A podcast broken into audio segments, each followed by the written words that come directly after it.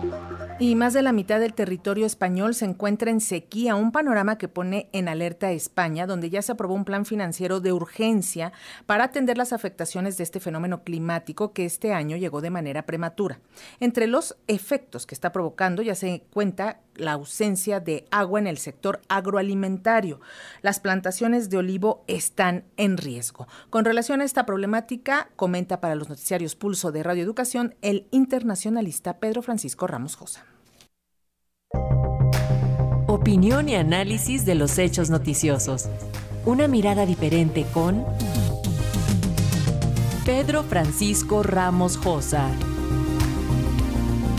Una de las posibles consecuencias del cambio climático en algunas regiones del planeta es la ausencia de precipitaciones en las estaciones generalmente húmedas y el aumento de episodios de lluvias copiosas en cortos periodos de tiempo.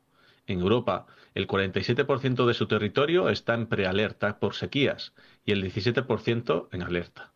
Como indica National Geographic, la menor experiencia de los países del norte en la gestión de este fenómeno y la alta vulnerabilidad de las regiones del sur repercuten en que esta sequía genere impactos muy importantes en distintos sectores económicos. Y además, se está observando una anomalía negativa del 27% en el caudal de los ríos eh, europeos, la fotografía de las piedras del hambre por la bajada de los niveles del agua se hizo viral, demostrando que incluso Centro Europa no se escapaba al fenómeno. En España, la situación se ha convertido en centro de la actual campaña electoral ante los comicios locales y autonómicos. Aquí, el sector agrícola podría enfrentarse a unas pérdidas de entre 8.000 y 10.000 millones de euros por el menor rendimiento de algunos cultivos y por el abandono de otros. Pero eso no es todo. Lo más preocupante es que la sequía se suma en Europa a una previsible crisis energética.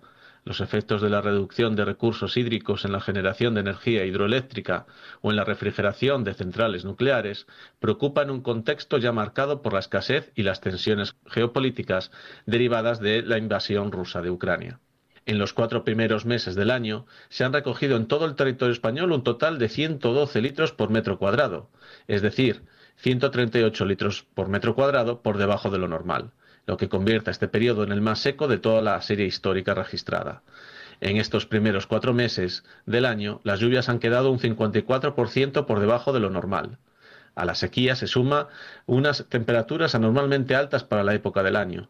El mes pasado fue el abril más cálido desde el comienzo de la serie en 1961. Se han registrado valores más propios del verano, con máximas sobre los 30 grados centígrados en amplias zonas, incluso superándose los 35 grados centígrados. No es extraño, por tanto, que 2023 sea el quinto año con menos agua almacenada en los envases desde que hay registros, un porcentaje actual inferior al 49%, cuando las temporadas de mayor consumo de agua están por llegar.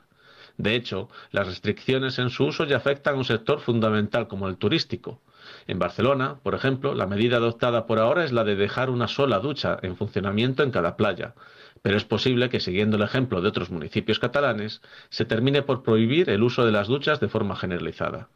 Por el momento, otras capitales como Girona y Tarragona harán como la ciudad condal. En Andalucía, los responsables municipales de Chipiona han sido los primeros en implantar esta medida que dejarán sin agua en las duchas de sus playas. Otras zonas como Málaga podrían seguir esta medida, ya que el año pasado los cortes de suministros de agua se hicieron en varias playas. Desde los poderes públicos poco se puede hacer a corto plazo. El gobierno de Sánchez ha aprobado un paquete de medidas en un consejo extraordinario celebrado ayer mismo pero se trata de la concesión de ayudas y demás prohibiciones de trabajar en periodos de calor extremo que tienen un nulo impacto en el problema real, y es que no llueve lo suficiente.